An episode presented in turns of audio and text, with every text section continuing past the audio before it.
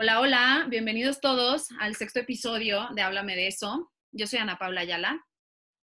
Y yo soy Tania Sicairos. Bienvenidos. El día de hoy es un episodio muy importante para nosotras y muy especial. Nos acompaña, nos acompaña perdón, Esmeralda, eh, con quien estamos profundamente agradecidas y queremos decirle que sentimos con todo el corazón eh, su pérdida actual va a platicar con nosotros de cómo el COVID le cambió la vida desde hace unas semanas tras la pérdida de su padre.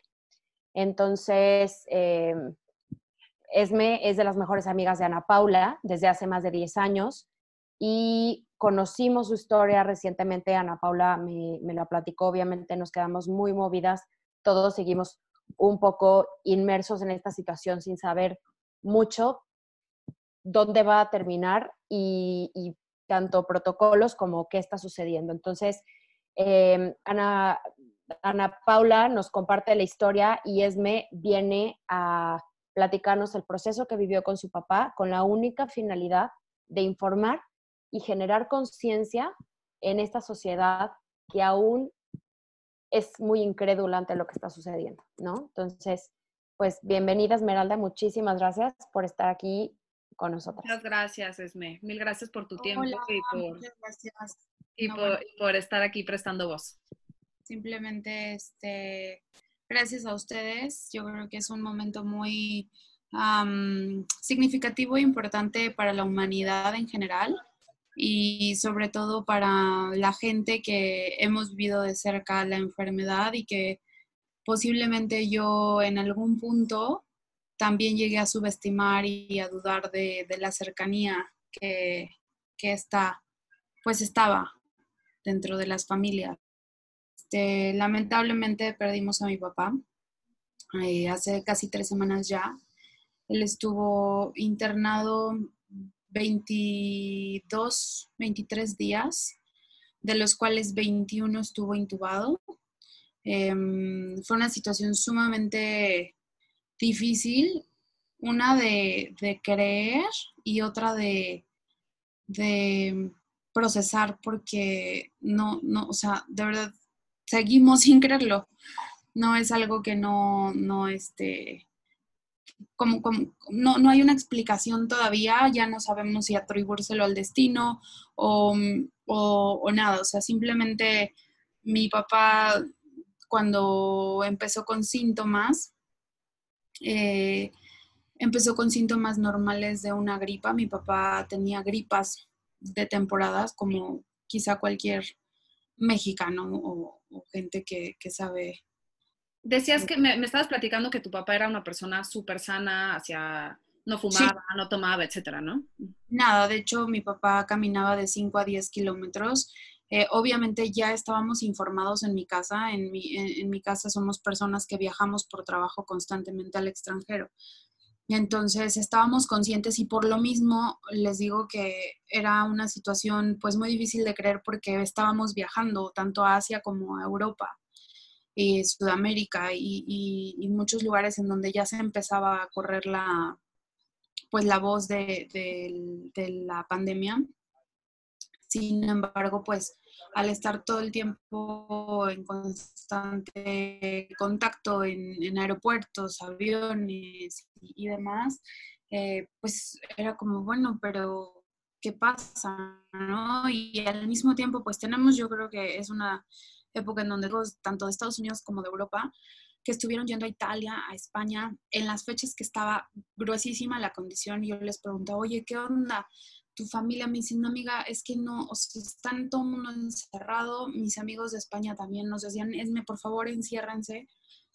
Entonces, obviamente, pues sí, nos alertamos y al momento de yo regresar de un viaje, este, pues hablamos toda mi familia y dijimos, oigan, tenemos que empezar a hacer cuarentena. Esto fue a mediados de marzo.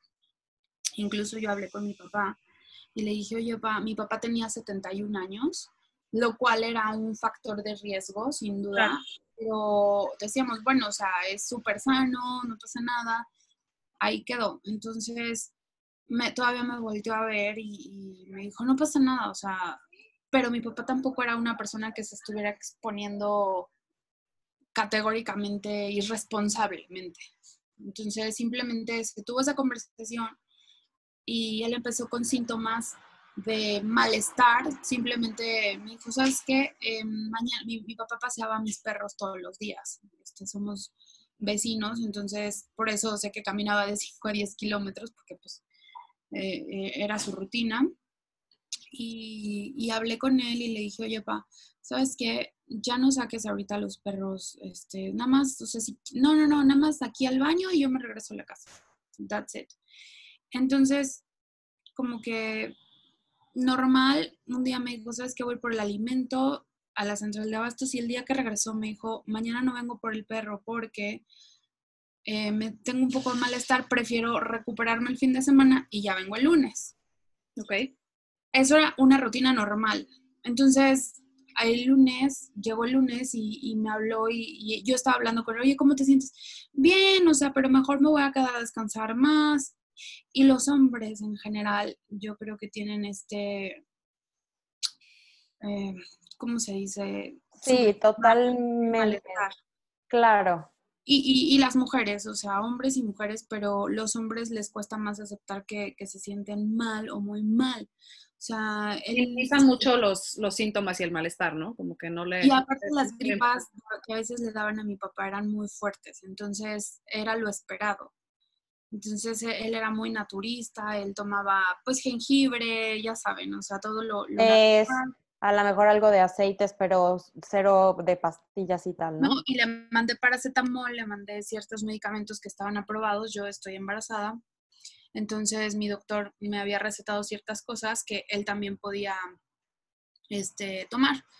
Pasaron tres días y, y la situación en México empezaba apenas o sea, ¿cuándo, fue que entró en cuarentena México? Me parece que los primeros días de abril.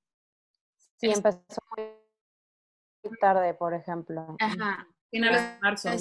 El, así cuando ya no, no, principios de abril, bueno, sí, por, por ahí del 20, 30, 30 de, recuerdo, porque mi papá ingresó al hospital el 28 de, de marzo.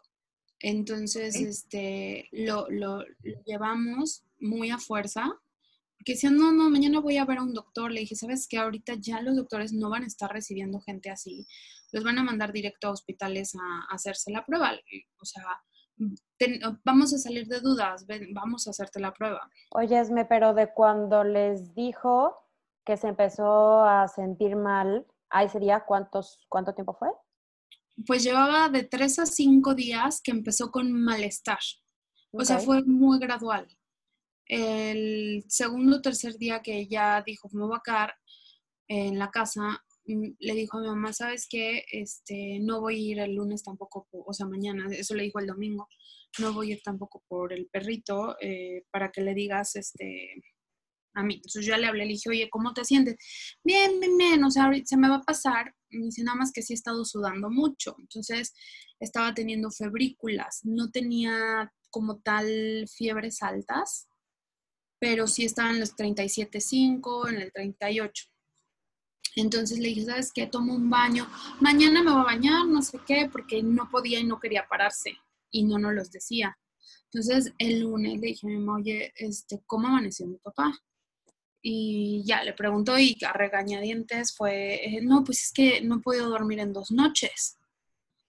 Entonces le dije, no, no, al hospital. O sea, no, no, no podemos esperarnos a saber. O sea, y ahorita es un muy buen tiempo. Entonces, pues empezaba apenas a saber de qué hospitales estaban haciendo las pruebas. Sabíamos que era el Ángeles de, de, de Interlomas, sabíamos que era el español Em, afortunadamente mi papá contaba con seguro de gastos médicos, entonces eh, pues hablamos, el español es el más cercano que teníamos a la casa, lo recibieron inmediatamente, lo llevó mi esposo, lo llevó mi mamá y mi papá llegó mal, o sea, mi papá era una persona extremadamente fuerte físicamente y, y mi esposo me dijo que pues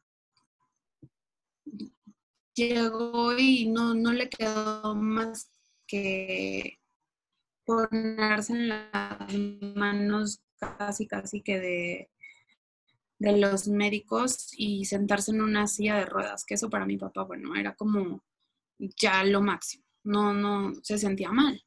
Entonces, em, mi mamá lo, lo, se quedó con él hasta esperar pues que le dijeran algo. Eh, al ser un... Sí, sí, había dos personas eh, en la misma situación que llegaron y otra porque ya se le notaba en las uñas em, cianosis, me parece, que es este color moradito por falta de oxigenación. Entonces le dieron la prioridad a mi papá. Y yo todo, pues esto todo por teléfono. Y, me dijo, mamá, pues estoy esperando, se esperó ahí unas 5 o 6 horas. Eh, le confirmaron la neumonía. Eh, la gravedad de la neumonía pues era significante. Mm, la prueba del COVID se la entregaban horas después. Me parece que las pruebas que estaban haciendo ahí salían de un día para otro. Este, mi papá pues dijeron, no, pues ya se va a tener que quedar internado. Entonces obviamente no super aplicamos. O sea, yo, mi papá estaba bien en el sentido de anímicamente, nunca nos quiso preocupar. Y yo creo que él tampoco pensó que la gravedad de la situación iba a detonar en que nos dejara. Entonces él llega, él llega al hospital y, lo, y ya lo internan y, ¿qué, les dicen a ustedes, a ti y a tu mamá? Eh, bueno, pues que se tiene que quedar definitivamente, que a partir de ese momento está aislado, nadie lo puede ver, nadie nada. Entonces, lo único que le dije a mi mamá, mañana temprano, por favor, eh, llévale el celular para poder estar hablando con él, porque nos dijeron que iba a requerir de intubación casi inmediata, pero por la tranquilidad que mi papá manejaba. Manejaba, Dijo, no, vamos a, a, darle chance para ver cómo reaccionan sus pulmones porque ya traía un daño. No se sabe si el daño este, ya era ocasionado por el COVID. Confirmaron el COVID al día siguiente. Te entregan un papel, no es de que no te entregan nada, o sea, tenemos todos los documentos. Incluso mi papá venció el COVID a los 15 días, o sea, nosotros tenemos tres exámenes negativos de, los últimos exámenes que le hicieron ya intubado. Ya estando em, ¿Cómo? Ya estando intubado. Ya estando intubado. Oye, y, y una preguntota. Cuando sucede eso, al día de estar internado, qué tanta información tenían tanto tu familia como tú para saber cómo tratar esto, porque una vez que lo dejan ahí es literal, como bien dijiste, es dejarlo en manos de los doctores, él se dejó en manos de ellos y ustedes también, pero qué tan informados estaban de qué seguía, cuál era el procedimiento. Yo estudié comunicación, entonces yo creo que por, por naturaleza traigo el instinto de investigación a todo lo que da y pues yo estaba viajando todo el tiempo. Entonces sí me dedico a observar y sí me dedico a ver de qué va. Y pues obviamente sabíamos que en Italia y en España lo que estaba pasando y que se estaban despidiendo con tablets y que, y que o sea, el aislamiento y que los doctores, o sea, sí estaba informada a grandes rasgos de lo que estaba pasando. China se mantuvo mucho más hermético en la información, incluso los videos que subían de China que se caía la gente, pues parecían súper fake, pero al final yo creo que sí fueron muy reales, este, porque la gente no puede respirar, o sea, es la debilidad y la falta de oxigenación, pues, o sea, nada más vean a las personas que corren por primera vez 5 o 6 kilómetros, se desmayan por la falta de oxigenación. Entonces, este, sí estábamos informados, sí sabíamos lo que implicaba y estábamos tranquilas porque mi papá estaba consciente. Entonces, al momento de, de, saber que al día siguiente sí le entregaron el teléfono y se lo dejaron tener en habitación, nosotros hablábamos con mi papá tres veces al día, ¿no? En la mañana, al mediodía y antes de dormir. Este, ¿cómo estás? Y mi papá estuvo recibiendo llamadas de sus amigos, de, de, más familiares, o sea, y él estaba muy tranquilo. Ok, dentro de todo, algo que decían, bueno, eh, se complicó por este tema de la neumonía, le confirmaron COVID, pero no hay nada que, el no, tema es que, los no vaya a pasar de esto te pueden decir en este, en este tema en específico, no te pueden dar la tranquilidad de que ya todo está bien. O sea, todo era un... Tenemos que esperar a que desinflamen los pulmones. El tema es también que este virus lo que ocasiona es una inflamación extra, si es un anomalía, no saben hasta cuándo. Ese es el tema. Entonces, cuando lo, cuando el tercer día de, de que estaba pues hospitalizado, me habla, yo hablé con él dos horas antes, por de las 10 de la mañana, y me habla a mediodía y me dice, oye, me dijo el doctor, oye, le tuvimos que poner el oxígeno un poquito más fuerte, unas agujitas que tienen así, porque sigue bajando la oxigenación de tu papá. Entonces, este, me dice, esto, esto no es muy bueno. Él se mantiene muy positivo. Me dice, pero el tema es con la falta de oxigenación, sus pulmones no están recibiendo cardíaco, no para respiratorio, entonces no queremos eso, lo que queremos es protegerlo. Y es ahí en donde viene el soporte de un ventilador. Un ventilador no te va a hacer... Bueno, estuve hablando con él eh, todo ese tiempo y mm, el, el, día que lo intuban me, me habla un poco no se quería quejar. Mi papá, te este, digo que es una persona, una persona que no le gustaba dar molestias, ni quejarse, ni aceptar que tenía o que se sentía mal.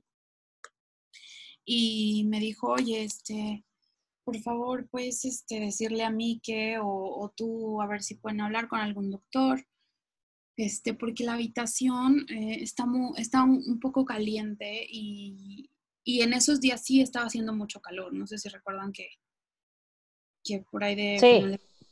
Estaba a todo lo que daba. Justo empezó a hacer mucho calor. O sea, sí me imaginé que podría haber estado en un lugar en donde el sol le estaba dando completamente.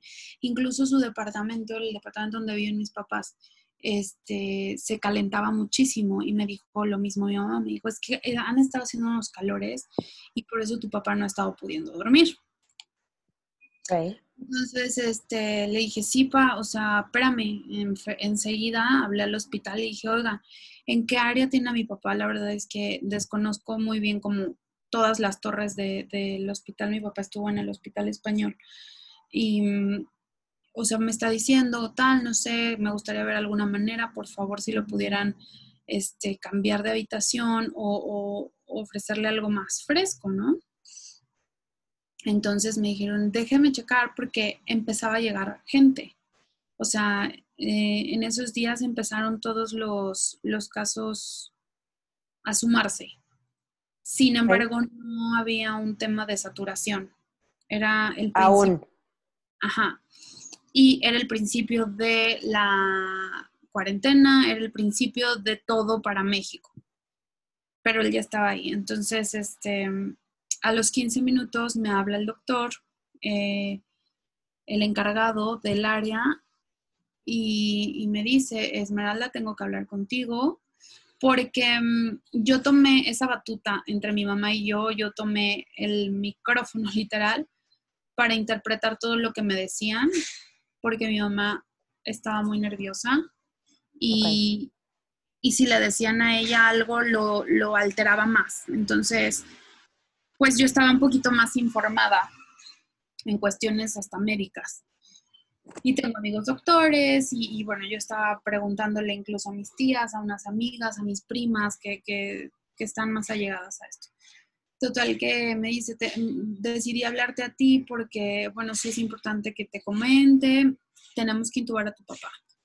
O sea, sus niveles de oxigenación han ido a la baja eh, tu papá no tiene, no está en un lugar donde haya calor, es la falta de oxigenación. Entonces, el mismo cuerpo no lo estaba aceptando, más bien él no sentía, lo bueno de mi papá es que él no sintió falta de oxígeno, él sintió calor. Entonces, Me estuve informando y también pues le están llamando la neumonía silenciosa porque no, no no es así de que llegas y te quedas sin aire, no, o sea, el oxígeno afecta muchísimas más cosas, la falta de oxígeno. Em, obviamente, pues lo primero es el corazón. Entonces me dijo, yo creo que es inminente que hagamos el procedimiento, necesitábamos, necesitamos la autorización. este, de familiar y, bueno, pues ya le dije sí. Esme, eh, para la gente que no sepa, las personas que no sepan qué, qué implica un proceso de intubación y por qué era tan importante el, ¿no? el, el que estuvieran enterados. Introducción del tubo por la tráquea hacia los pulmones para tener el ventilador eh, como soporte del oxígeno que mi papá no estaba pudiendo, bueno, de la gente que no puede ejercerlo por sí solos. Entonces, al, haber un ventilador, perdóname, y ese ventilador, nada más para entender también la, función que muchos nos imaginamos otra cosa totalmente hasta cuando empezamos a hacer un poco de, más research ante esto, supe cómo era, pero bueno, tú que lo viviste de cerca, ¿nos puedes platicar cómo fungía esto junto con la intubación? Bueno, el ventilador es simplemente un soporte, o sea, ellos, el ventilador entra a sustituir el esfuerzo que hacen los pulmones. Entonces el ventilador solo te da el oxígeno, más no significa que pueda salvar la vida. En el caso de una neumonía em, atípica o, de esta magnitud que, que, es atacada por un virus, simplemente pues ejerce su función que es brindar oxígeno. El tema del COVID es que al inflamar los pulmones, el, virus tapa las entradas o las salidas de, de la función que tiene que hacer el pulmón. Entonces, eso no lo puede evitar el, el ventilador. Entonces, bueno, para, no decirles, la verdad es que eh, tuvimos la oportunidad y quiero recalcar esto porque creo que ahora por las noticias y yo me sigo informando y sigo viendo y sigo leyendo y estoy viendo todo lo de remdesivir y lo del plasma y lo de ozonoterapia, hay mil opciones que se están buscando para evitar, uno, la intubación o la muerte del paciente, ya que no hay una cura ni nada que lo, que lo evite o sea, el avance del virus, eh, la importancia de la oportunidad que tuvimos, una, de hablar con mi papá y tomarlo a lo mejor como una despedida, porque pues estas semanas lo hemos tenido muy claro y, lo hemos trabajado. Mi papá le pidió al doctor hablar con mi mamá eh, de la misma manera, porque a mí me pidieron la autorización pensando que era lo mejor, evidentemente, y que iba a salir de esta, o sea, como un tratamiento, pero no hay tratamiento, eso es lo que... Un recurso, ¿no? Exactamente, o sea, es simplemente un apoyo y, todo se queda en observación y todo se queda en, vamos a ver cómo reacciona cada paciente. Ok, Yasme, ¿y tu papá supo en ese momento? Eh, ¿Le informaron ustedes? ¿Le informó el doctor? estaba junto al doctor cuando se enteró que lo iban a intubar. Ok. Lo que también mi papá sabía es que no iba, a, no iba a salir de esa. Porque él tomó la decisión de hablarle a mi mamá y, y despedirse de nosotros. Ok. Vaya, no, no esperas despedirte de alguien en 10 segundos pero fue... Y bueno, estamos agradecidos porque hay gente que ni siquiera tiene la oportunidad de volverlo a saber una vez que entran eh, a, urgencias y no saben qué va a pasar, no saben si están conscientes, no saben si tienen dolor, no saben si los intubaron, por qué los intubaron. Nosotros tuvimos el dato y la seña y lo agradecemos y bueno, mi papá sabía, yo creo que lo presintió, lo hemos platicado mucho, nos despedimos de él, no, nosotros no nos despedimos, él se despidió, nosotros le dijimos, no, pa, tranquilo, no pasa nada, mira, vas a salir de aquí. Es simplemente un apoyo para, para, para que no te estés esforzando, para, para salvar todo. Y se despidió de nosotros. Y bueno, lo intubaron y el doctor, muy humano, el doctor es Sergio Em, Galás, el que desde un principio tomó a mi papá como su paciente, me parece que era el encargado del área de, del COVID o parte de los encargados que dirigían a los doctores. Este, esto fue a través del teléfono de mi papá.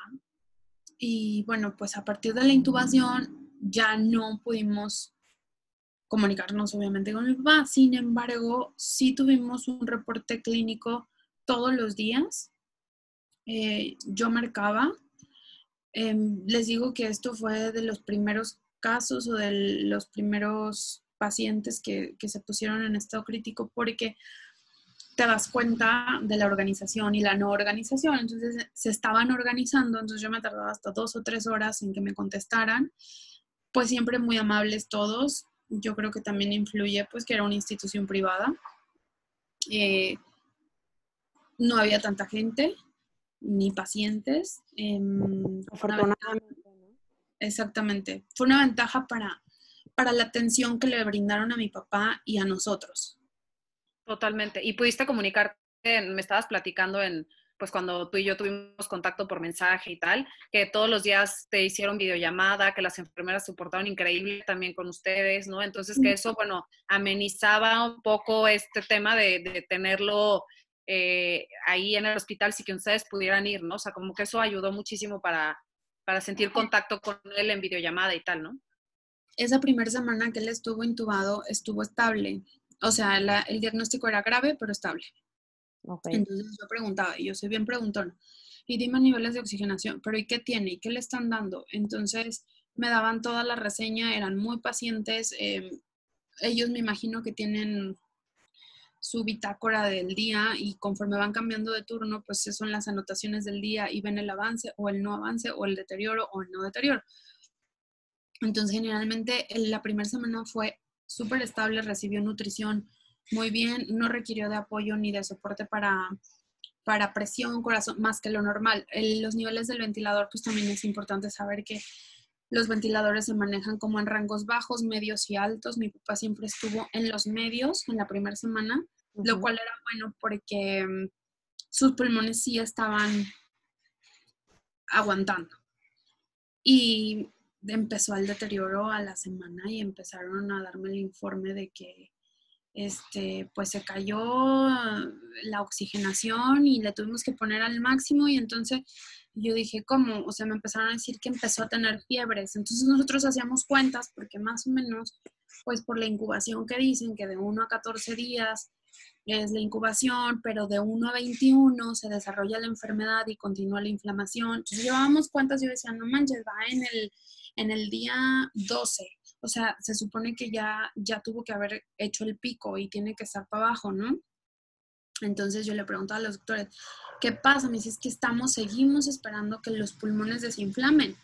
Y los pulmones no desinflamaron. Y me dijo, es como cuando te pegas con un palo muy fuerte y te sale un moretón. Sí, no puedes hacer nada hasta que no baje toda la inflamación. Realmente Exactamente, me dijo. Entonces, el daño, me dijo, ya está. No sabemos cuánto tarda tampoco en desinflamar, pero imagínate un moretón en los pulmones. Entonces, el tema de los pulmones es que es un órgano muy sensible y mm, la edad de mi papá pues no fue la... la Lo más favorecedor. Exactamente, a pesar de su de su buena condición y de, de, lo fuerte, yo creo que mi papá aguantó demasiado. Hay gente que entra y al día siguiente se va. Hay gente que no soporta el ventilador más de cinco días. Mi papá llevaba 21 días. Lo ideal con un ventilador es aproximadamente ocho días. A los ocho días nosotros esperábamos que lo extubaran. Y los doctores también me lo hacían saber, o sea, pero empezaron las fiebres. Entonces la fiebre significa que seguía combatiendo una infección y no sabían de dónde. Y bueno, no les hago el, cuento largo, la verdad es que fueron unas semanas espantosas. Em, les repito que si tuve la oportunidad, yo no sé si se apiadaron de mí o de nosotros eh, y pudimos hacer videollamadas con mi papá las últimas dos semanas cuando empezó a deteriorarse porque literal nos dijeron, pues casi, casi que despídanse. Entonces nos despedimos de mi papá. Entonces, le hablamos muchísimo con las palabras, lo acariciamos, le rezamos, lo vimos. Mi papá estaba muy tranquilo, en, en, su semblante se veía, entonces sabíamos que no estaba pasando dolor, que era lo que más nos preocupaba. Estaba sedado eh, completamente y, y para nosotros eso era pues lo más gratificante en el momento, ¿no? Digo, no era lo ideal. Obviamente nos hubiera encantado estar ahí, abrazarlo, acariciarlo, em, pues lo normal. cuidarlo, decirle que estaban ahí con ustedes, ¿no? Eh, en todo y, para todo obviamente necesitas estar como simplemente en contacto con tu ser querido. Totalmente. Y, y bueno, las enfermeras y los doctores se portaron indiscutiblemente muy humanos, y, les sigo dando las gracias y en algún momento espero poder hacerlo personalmente para saber quién atendió a mi papá, porque siempre los ves con el equipo de protección em, en su cara. Pues agradecer. me encantó, perdón, me encantó que cuando me dijiste que las enfermeras te dijeron que ellos estaban en lugar de los familiares, que ellos, bueno, que ellas representaban a los familiares y no lo iban a dejar solo, ¿no?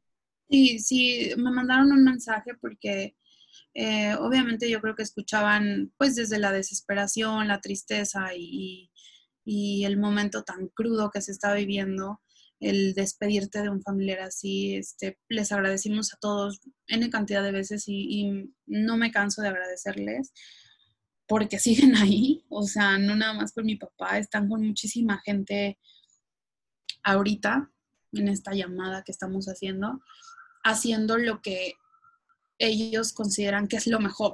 O sea, yo la verdad es que no entiendo cómo hay gente que no pueda creer que esto está, esto está pasando, que esto existe, y se atrevan a decir que les están inyectando algo para matarlos.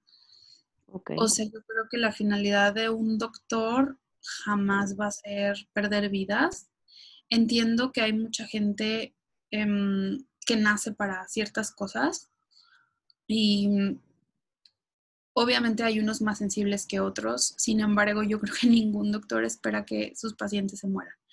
Entonces, pues vamos, le sumamos todo lo que pasa en nuestro país y, la falta de equipamiento, a lo mejor instituciones públicas, o, la desesperación. Tengo amigos en primera fila ahorita que están, eh, uno, en esa, uno es urgenciólogo y la esposa es anestesióloga, entonces los dos están haciendo las intubaciones. Entonces yo le decía a este, a este doctor que está en el Ángeles de Interlomas, le decía, Nacho, ¿cómo estás? O sea, ¿cómo te me? Estamos agotados física y emocionalmente estamos devastados, no, no entendemos y no sabemos cómo podemos salvar a la gente.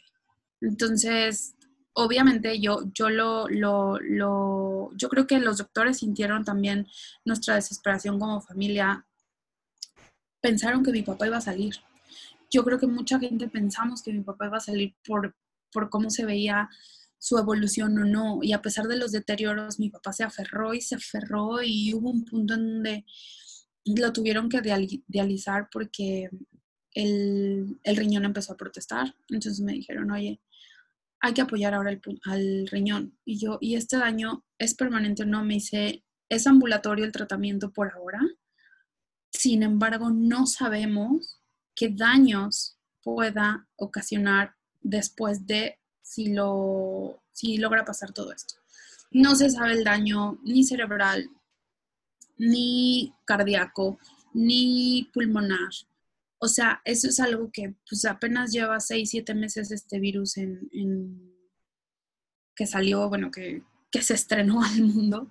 Y los estudios son muy pocos y muy cortos como para determinar realmente cuál es el daño. Generalmente se sabe eso, no sé, cinco años después.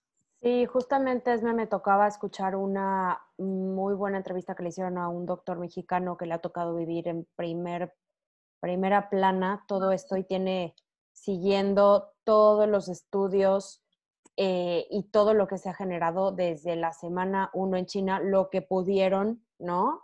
Eh, salir, lo que, lo que pudieron sacar de información. Y decía que él llevaba o se daba cuenta de todo lo que estaba pasando por redes sociales, de cuántas personas o el número, cuánta gente había muerto y qué es lo que sucedía allá afuera, por lo que habla la gente, pero que aún así era muy impotente porque nadie realmente con seguridad sabe nada. ¿Por qué? Porque hasta mucho tiempo después es cuando los realmente, tanto de cifras como de, de, curas, de todos los experimentos que tienen que estar haciendo, todas las pruebas que tienen que estar haciendo post al virus, son realmente las que pueden llegar a, a funcionar, ¿no? No, y te voy a decir algo, yo creo que estamos subestimando mucho la gente de nuestra generación porque se nos dijo que los más vulnerables eran personas de 70 años para arriba y no es cierto. la, la situación aquí está gravísima y no me cabe en la cabeza que la gente siga saliendo y también ya leí que en Suecia y en no sé, a ver, o sea, estamos en México y somos un país somos la ciudad más habitada del mundo por habitantes en cuanto a territorio y nuestro nivel exponencial de contagio es masivo. No podemos subestimar un virus que no conocemos. En Estados Unidos he seguido y le he compartido a Ana Paula eh, varias historias de, porque son chavos de 31, 35, 40, 41, en perfecto estado, que son maratonistas, este, maratonistas, este, bailarines, gente súper saludable y que está muy mal y que está grave y que ya se murió. Entonces, aquí está pasando lo mismo. No entiendo por qué se siguen reuniendo si se les está pidiendo algo muy básico. Sí, o sea, siendo, siendo una persona sana te puede, te puede suceder y ya, y justo lo que dices, o sea, creíamos al principio que, bueno, o sea, sí es desfavorecedor el tema de la edad, sin embargo, no es el único factor, ¿no? O sea, puede ser alguien, como dices, de 30 años, 20 años y claro, también te puede dar, ¿no? Y, te, da, y te da con todo y te mata. Sí, sí, sí, como decías, desafortunadamente en este caso tu papá eh, tenía como la edad justa para o vulnera para tener esta vulnerabilidad ante, ante este virus, pero tu papá se pensó siempre, aún así como una persona sana, no sabía la, la disfuncionalidad que traía en sus pulmones, pero que lo detonó el COVID, ¿no? Entonces, al final, cualquier cosa, si estás propenso y que no lo sepas, ¿no? Por supuesto, o sea, tú puedes llegar con un tema de coagulación y te altera la, la coagulación y bye. Eh, algún tema de hipertensión, algún tema de, diabetes, este, las enfermedades que pues desafortunadamente en México pues son una afección número Todo el mundo está subestimando ese tema y yo creo que es muy responsable porque también tengo muchos conocidillos que van y se reúnen y suben sus fotos y sus videos de que pues están en fiestas porque no pasa nada, porque se sienten intocables porque a lo mejor viven en otros estados y provincias, pero no es ellos, es su familia. Nosotros no sabemos cómo se contagió mi papá, no sabemos si fuimos nosotros, no sabemos si fue él y no fue una irresponsabilidad. O sea, lo que nos queda es cuidarnos. O sea, claro. Y, y, y, estábamos muy escépticos en, ay, es que yo no conozco a nadie, yo no he escuchado de nadie, como que nada más lo ves en las noticias, pero no tienes como nadie cercano. Independientemente de eso, ¿no? Hay que hay que ser completamente responsables y hacer lo que queda de nosotros, ¿no? Pero bueno, como volviendo, volviendo un poco contigo, Esme, entonces, bueno, tu papá está veintitantos días eh, intubado y, y, tú estás en contacto todo el tiempo haciéndole videollamada y mandándole pues esta, esta energía, ¿no? De que te escucha y todo eso, ¿no? Sí, yo creo que no vamos a ser muchos los que tengamos esa oportunidad. Solamente quiero agradecer al Hospital Español, a los doctores encargados, que fue el doctor Sergio Galás eh, Beltrán, eh, la doctora Franco, la doctora de infectología eh, Virgen. o sea, sí fue mucha gente. Hablé, yo creo que con todos los doctores del Hospital Español y todo el mundo conocía a mi papá por el estado en el que entró y, y, por cómo salió, porque tampoco yo creo que esperaban que pasara esto. Entonces, la vida sigue y hay que, hay que tomar las cosas como son, pero hay que ser responsables. No podemos, o sea, hay familias contaminadas, hay, hay familias infectadas por todos lados y están muriéndose hermanos, primos, tíos, eh, tías, mamás. Hay que ser conscientes. O sea, no es lo único, es quédate lo que se tenga que quedar en cuanto se pueda, pues si tienes que ir a trabajar, sal a trabajar, sé responsable, cuídate, haz todo lo que puedas. Esme, me voy a regresar un poquito. Me gustaría que estábamos más o menos eh, ya en, el día más o menos 18, pero en este momento tú, ya, tú y tu familia ya estaban perfectamente conscientes de qué estaba pasando, eh, tu papá luchando con todo y, y, y esta parte complicada, los doctores eran totalmente honestos con ustedes a pesar de que no sabían qué iba a suceder. Y desde tu, o sea, me, gustaría que, nos platicaras como esa etapa, pero al día de hoy y, y, sabiendo ya o conociendo el caso y tú informándote, ¿qué es el virus? ¿Qué le estaba pasando a tu papá en el cuerpo en ese momento? Porque empezó a fallarle el riñón, ¿no? Empezaron a fallarle otras cosas, nos platicaste de los pulmones todo es la falta de oxigenación. Em, el virus lo que hace, como te comenté al principio, es una inflamación extraordinaria de, de la, en este caso mi papá por la neumonía causada por el COVID de los pulmones. Ahora se dicen muchas cosas que son, es una microtrombosis en los alveolos, que es lo que no permite la, la, el paso del oxígeno. Entonces, ¿qué es lo que pasó eso? Se le inflama, se le inflamaron los pulmones. Después de que no quería aceptar oxígeno, después no podía sacar el dióxido de carbono por la misma, lo mismo que ya estaba cerrado. Ocasiona una especie de fibrosis, si no es que fibrosis, no sé si lo estoy diciendo bien porque no soy médico, pero es a grandes rasgos eso. La fibrosis pues es una herida completamente en los pulmones. Entonces, si tú le estás tratando de meter oxígeno cuando hay fibrosis, ya no puedes. Es como la cicatriz de, la herida, ¿no? Una especie ya como de... Se endurece, vamos, y es por eso que no entra ya nada, no hay flexibilidad del... Ajá. Exactamente, o sea, el daño es severo.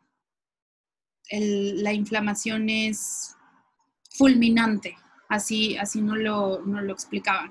Obviamente, pues si tienes falta de oxigenación y no puedes sacar dióxido de carbono, empiezas a ocasionar un, un proceso químico en la sangre que se llama acidosis, que empieza, es como veneno para tus, para tus venas y ese veneno ya no, no, no te hace llegar la perfecta al hígado y después del hígado que ya le estás metiendo medicamentos antiinflamatorios o lo, que están tratando de descubrir para, evitar y seguir el daño, pues se va al hígado y del hígado al corazón. O sea, hasta que aguantes. O sea, es por eso es una, un, una, un deterioro orgánico, multiorgánico, como le estaban llamando. Yo sé que eso puede pasar en horas, puede pasar en días, hasta meses. Mi papá fueron semanas. Eh, entonces, Depende mucho de qué estado esté la persona y cómo vaya avanzando también esto, ¿no? Esto que es como medio incierto y me imagino que también en el caso de tu papá que tuvo, híjole, gracias, gracias al, al seguro de gastos médicos mayores, todo y porque fue al principio de, de esta y el día que fallece mi papá, em, se tardaron seis, siete horas en contestarme el teléfono. Y, me contestó por fin, em, no recuerdo si fue el doctor Beltrán o uno de los doctores, Faustino Terán. Y le dije, doctor, no los quiero interrumpir.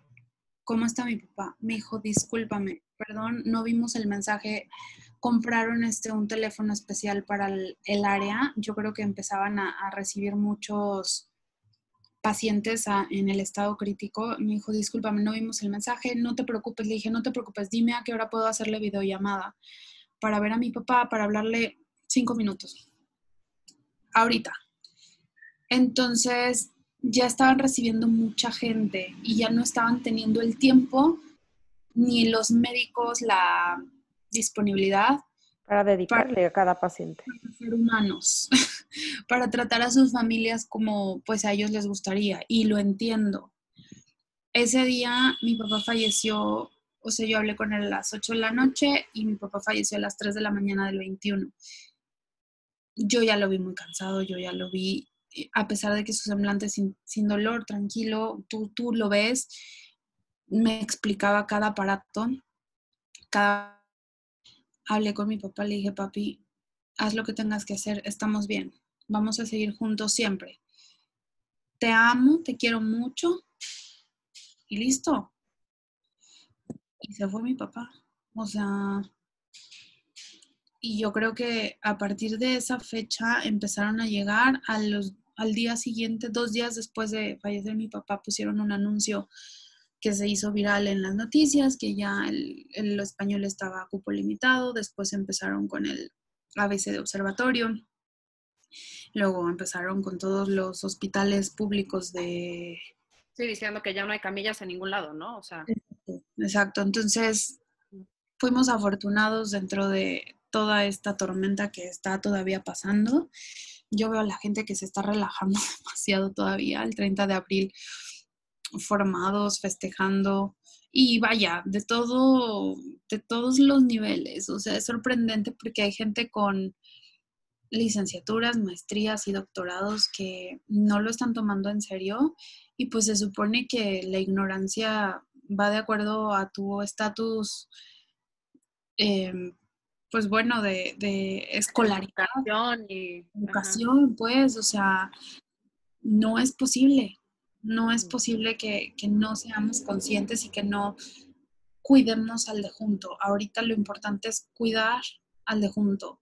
Se están diciendo muchas cosas, que el virus ya se queda en, las superficies, en, los zapatos, en, o sea, salen a correr. Yo estoy en, muchos chats masivos de Facebook y ponían, es que yo no entiendo por qué, ¿qué les afecta que salgamos a correr?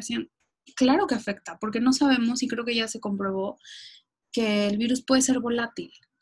Yo tengo perros y lo único que salimos es a que haga pipí aquí abajo, media calle, regresamos y se acabó. Sí, y entras y a limpiar todo, ¿no? Las patitas, lavamos zapatos, este, ¿cómo te explico? Tengo una bebé, estoy embarazada.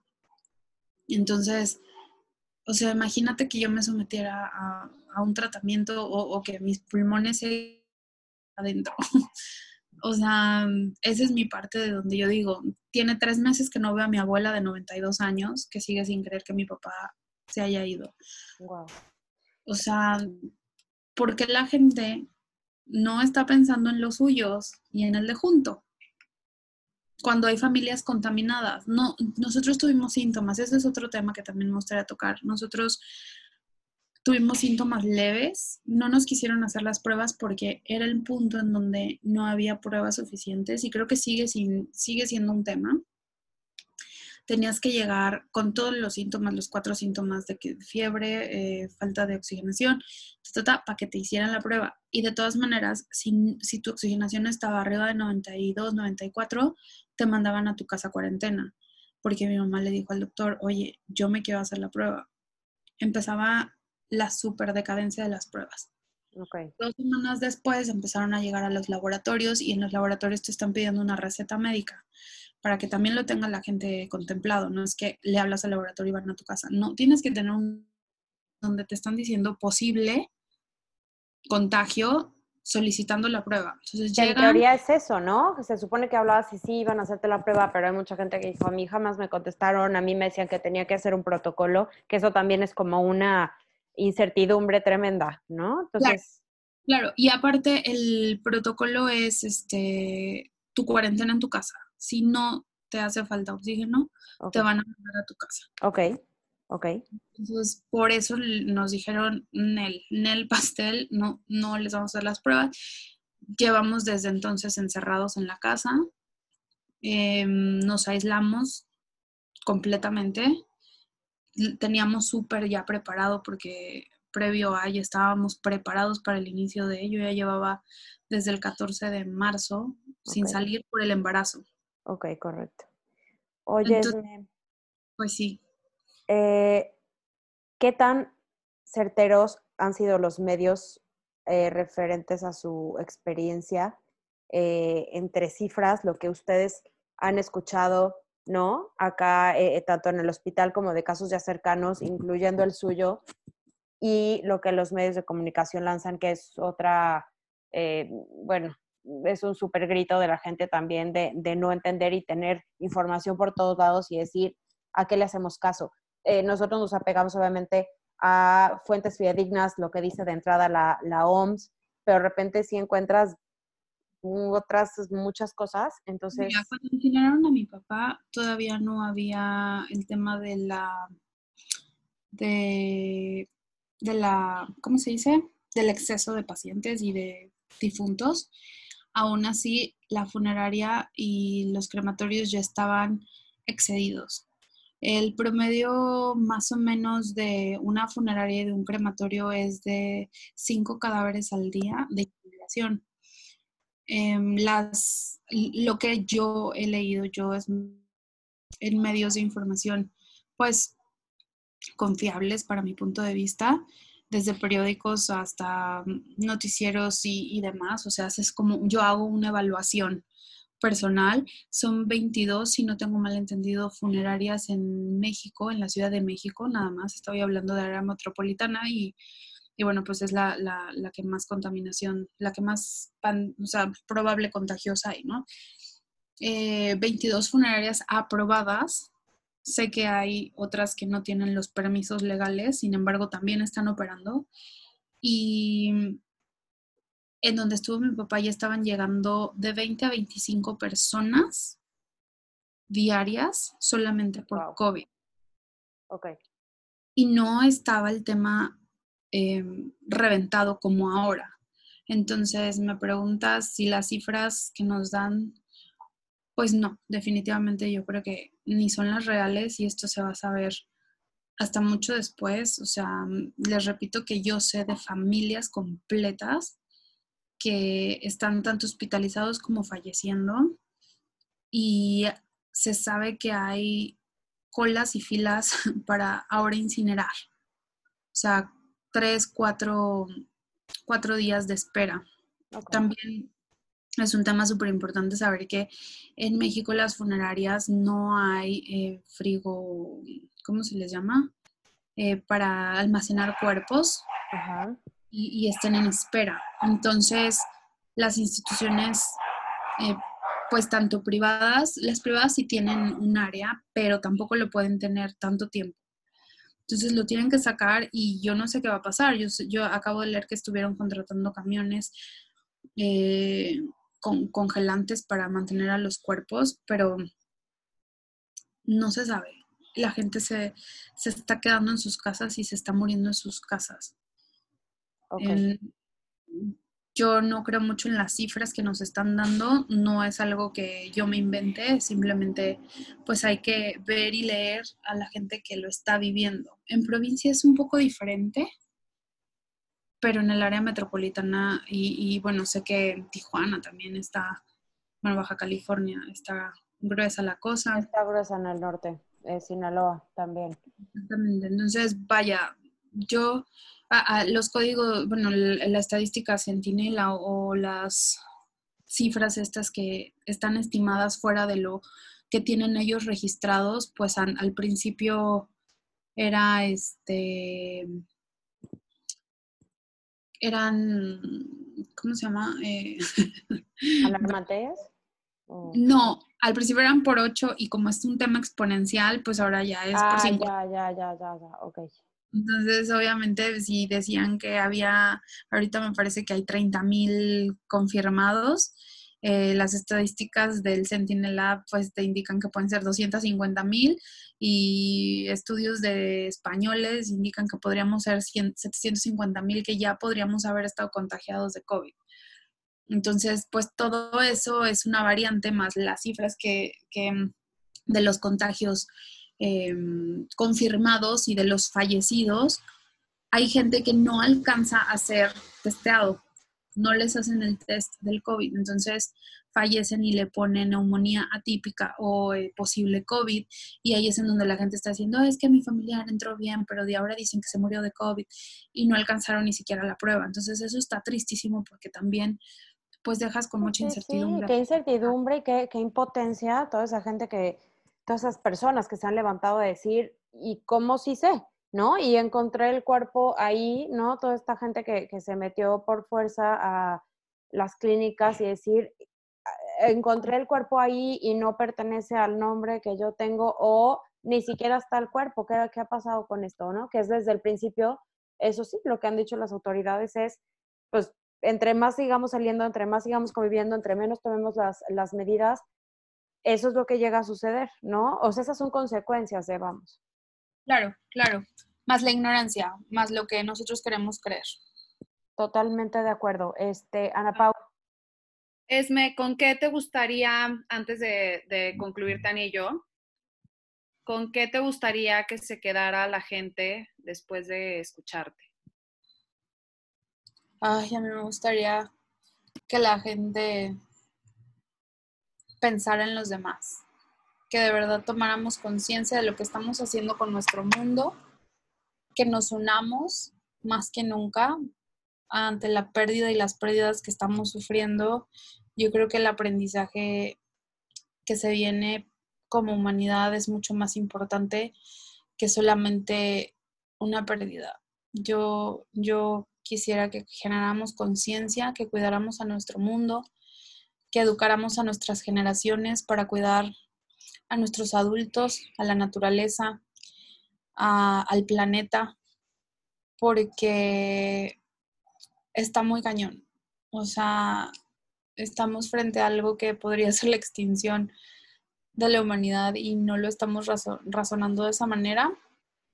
Yo quisiera nada más conciencia, conciencia, que nos unamos, que, nos acerquemos a Dios y que empecemos a, trabajar pensando en los demás. O sea, que todo lo que hagamos haya una razón para cuidar al de junto, aunque no sea tu familia. Eso es lo único. Cuídate, si ahorita toca cuidarnos, hay que pensarle un poquito. Quédate en tu casa. Si tienes que trabajar, cuídate un montón. Si tienes que salir y tienes familia, aíslate en tu misma casa porque pues, puede ser un posible foco de infección. Em, si te tienes que vacunar, vacúnate. Si, si tienes que, no sé, ser responsable y, tienes los medios, quédate en tu casa. Porque hay gente que con todos los medios, como les decía, doctorados, licenciados, haciendo fiestas, ahora con el 10 de mayo, o sea, no, no entiendo por qué no se pueden aguantar tantito. Totalmente, sí, tenemos que, haz, lo que tengas que hacer, pero hazlo bien, ¿no? Y bueno, insisto, ¿no? O sea, siendo una persona sana, te puede suceder porque no sabemos cómo puede reaccionar nuestro cuerpo ante este virus y como bien dices, cuidar a, los nuestros, ¿no? Eh, cuidarnos a nosotros primero y cuida a nuestra familia, etc. Entonces, si tenemos que salir a trabajar, hacerlo con las debidas precauciones para que esto no se siga eh, propagando, ¿no? Entonces, el, la importancia de hacer este episodio con, con Esmeralda era meramente crear conciencia y que escucharan de viva voz de alguien que lo está viviendo, que está en este, en este duelo, acaba de pasar hace muy pocas semanas y ha vivido pues eh, todo este proceso de, de, de, todo lo que está. Dime. Eh, ¿Poder repetir la última parte, por favor?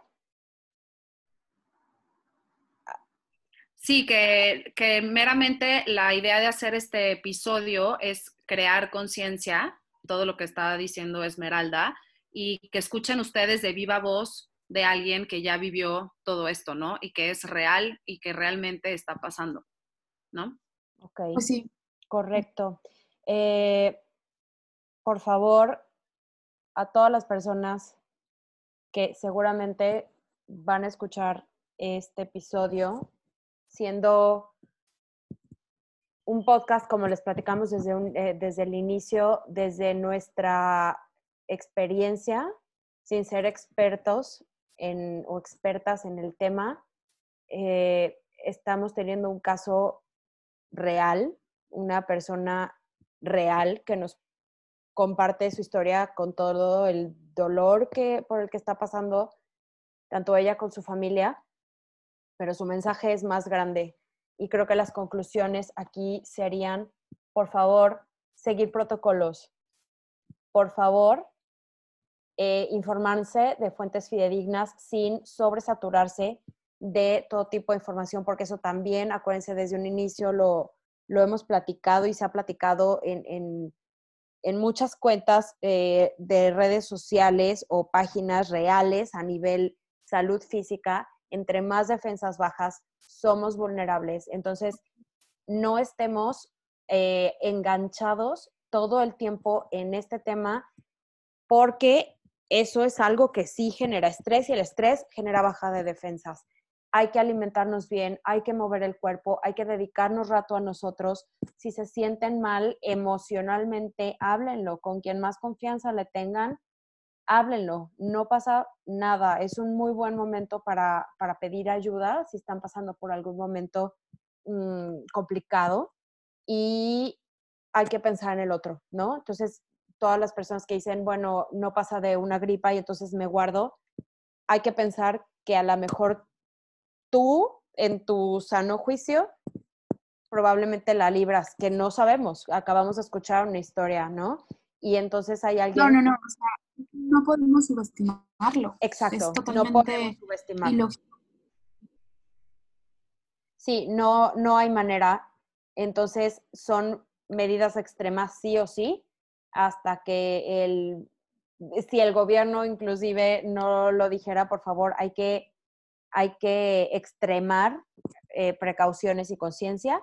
Y pues nada, eh, Esmeralda, muchísimas gracias por compartirnos esta, este momento de tu vida, por abrir ahora sí que tu corazón y, y todo lo que estás sintiendo por acá y estaremos obviamente pendientes de ti. Mandamos un abrazo muy fuerte a, a tu familia que difícil situación, aún no se sabe eh, cuándo para esto ni, ni qué sigue, pero entonces gracias por, por el mensaje.